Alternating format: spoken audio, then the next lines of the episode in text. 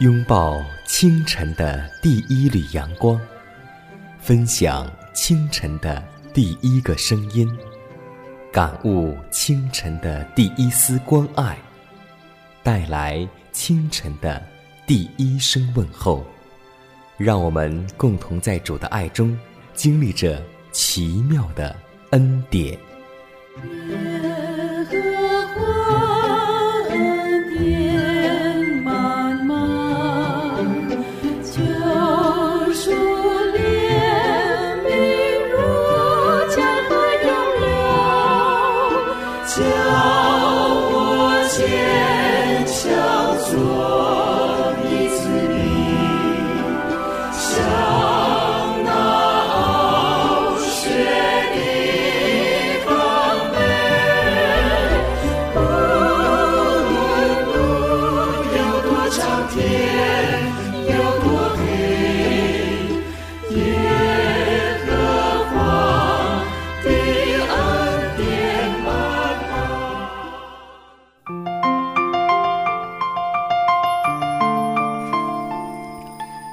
天又已经开始，今天你的心情还好吗？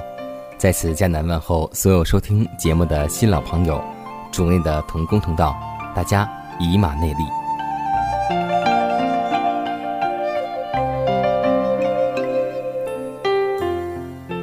圣经当中有这样一句话，让我们用爱心接待客旅。在我们的生活当中，我们的家里经常也会来到客人，那么。您是怎样对待您家的客人呢？圣经还告诉我们说，乐意接待远人，乃是圣经所提示为配承负教会众人者的资格之一。而给予全体教的劝勉就是：你们要互相款待，不发怨言；个人要照所得的恩赐彼此服侍，做上帝百般恩赐的好管家。这样的劝勉竟被我们所忽视，就是在自称为基督徒的人中间，也很少有真正实行款待客人的；而在本会的同道当中，也不曾照着所当行的事接待远人为一项特权与福惠。太少的人有好客的表示，不少人有乐于多接待两三位宾客与家人共饭而不嫌烦忧。或是不是铺张的，所以让我们记得一句话，那就是不要忘记用爱心去接待客旅，像我们的始祖亚伯拉罕、罗德一样，用爱心接待远方的客旅。全能的天父，感谢你带领我们进入祷告、读经、默想的良辰。早晨是一天美好的开始。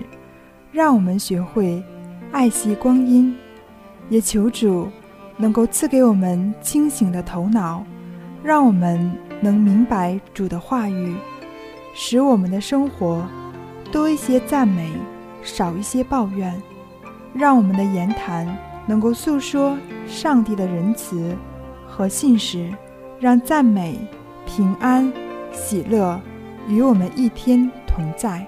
使更多的人能够因着我们尝尝主恩的滋味，因主恩是何等的美善。祷告，侍奉主的名求，阿门。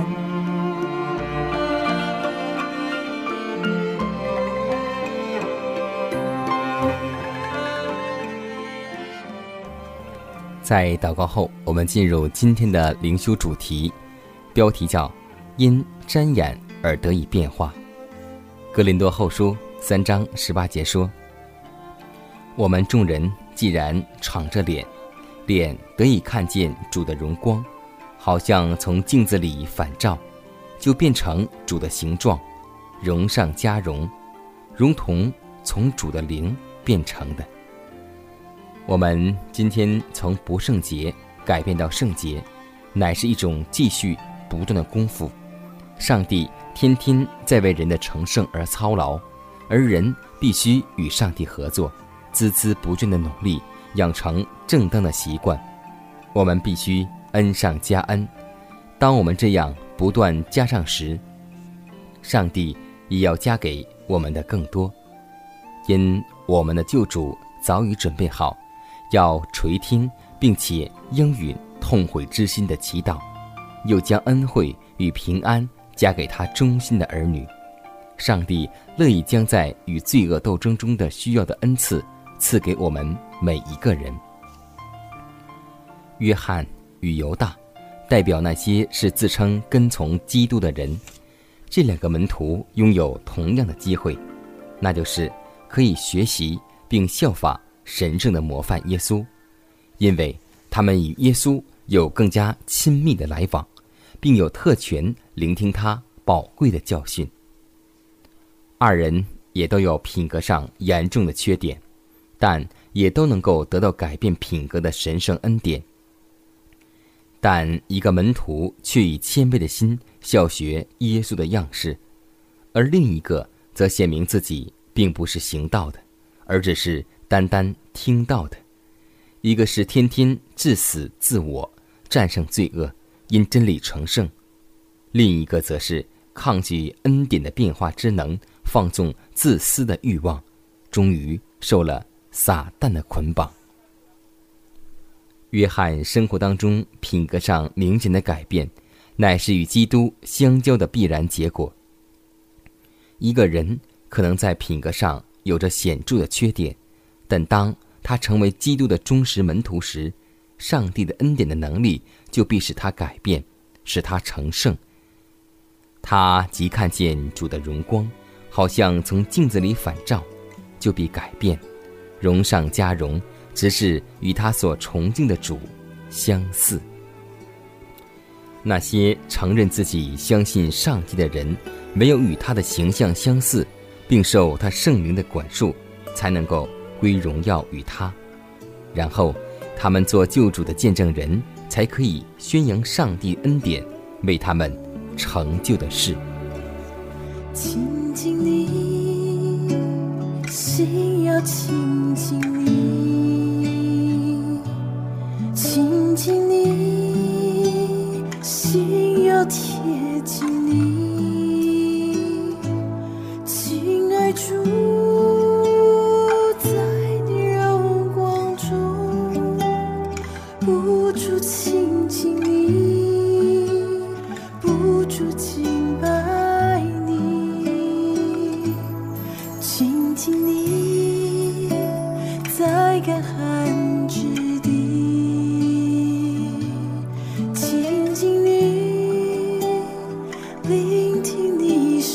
聆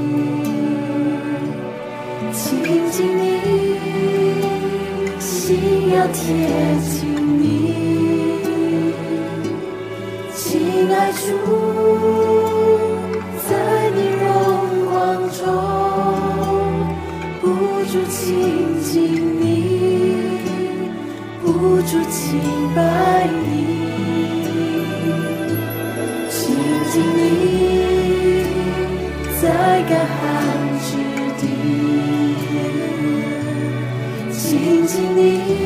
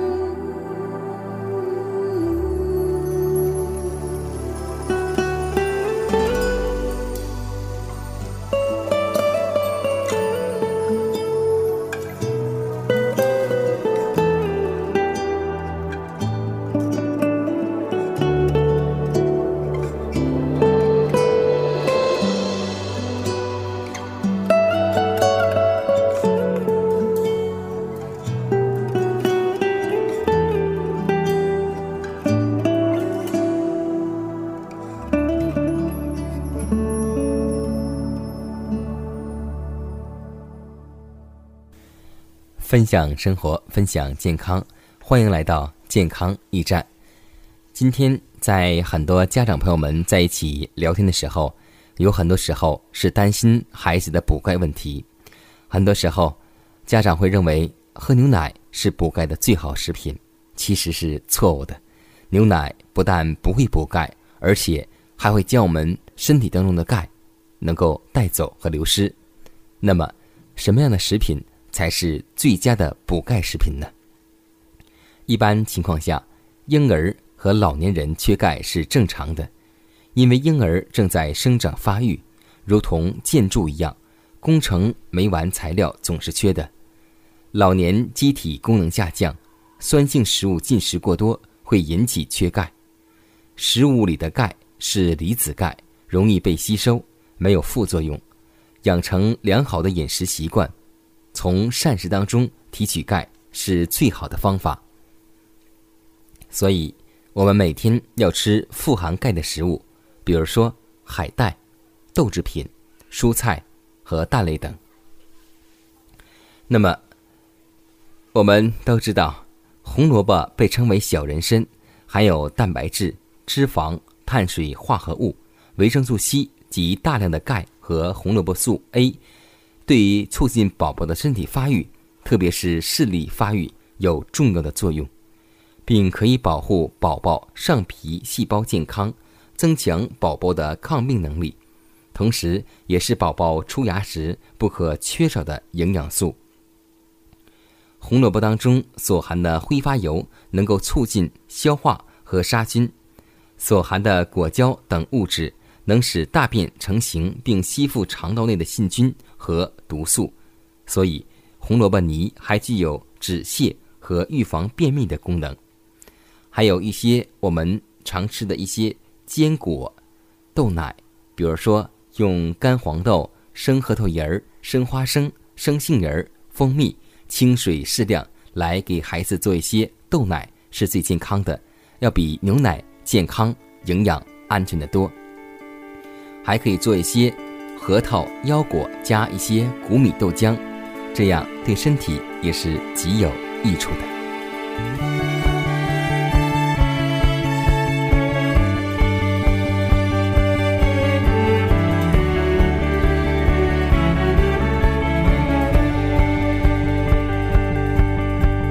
祝你跟我走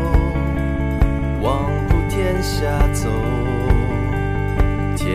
海角紧紧抓住我。祝我跟你走，望不天下走，死因有故，紧紧跟你走。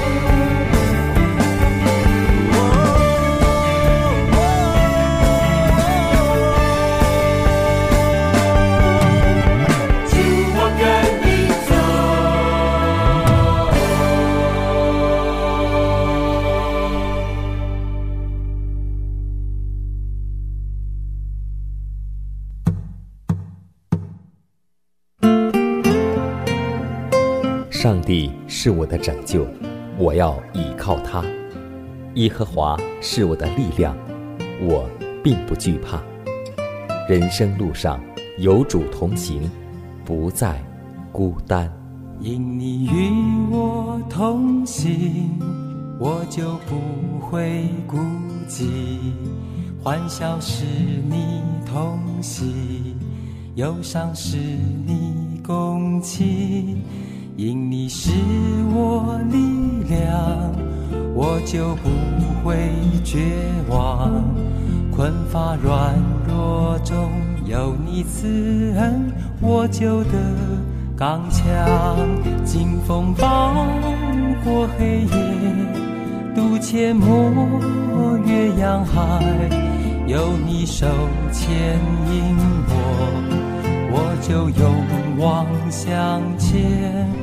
愿我所行路径，愿我所立给予，处处留下有你同在的恩典痕迹。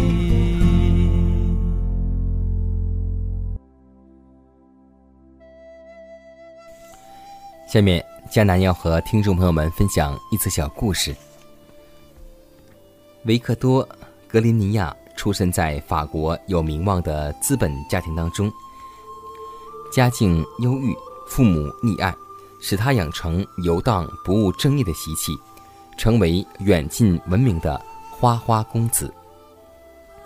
在一次午宴上，一位从巴黎来的波多利女伯爵竟然毫不客气地对他说：“请站远一点，我最讨厌被你这样的花花公子挡住视线。”这句话像针一般刺痛了他的心，这愧疚、羞耻感使他猛然醒悟。从此，他开始发奋学习。二十一岁时，他离开了家庭。到外面去求学。一九一二年，他获得瑞典皇家科学院授予的诺贝尔化学奖。这时，他突然收到波多利女爵的贺信，信中只有一句话，那就是“我永远的敬爱你”。是啊，在今天的生活当中，有很多的富二代、富三代，但是我们。要记得，要靠着自己的辛勤和努力去工作，因为在很多的外国的家长也是这样对待自己的子女，他们不会把很多的钱财、财富都留给自己的儿女，他们很多时候去做一些捐献，为的是让孩子培养自食其力。所以今天我们很多中国式的教育方式，就是父母。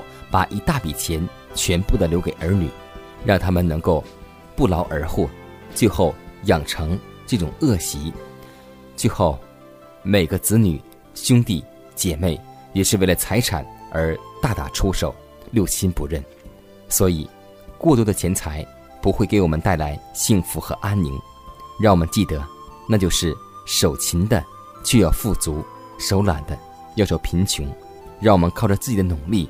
去开始每一天的工作吧。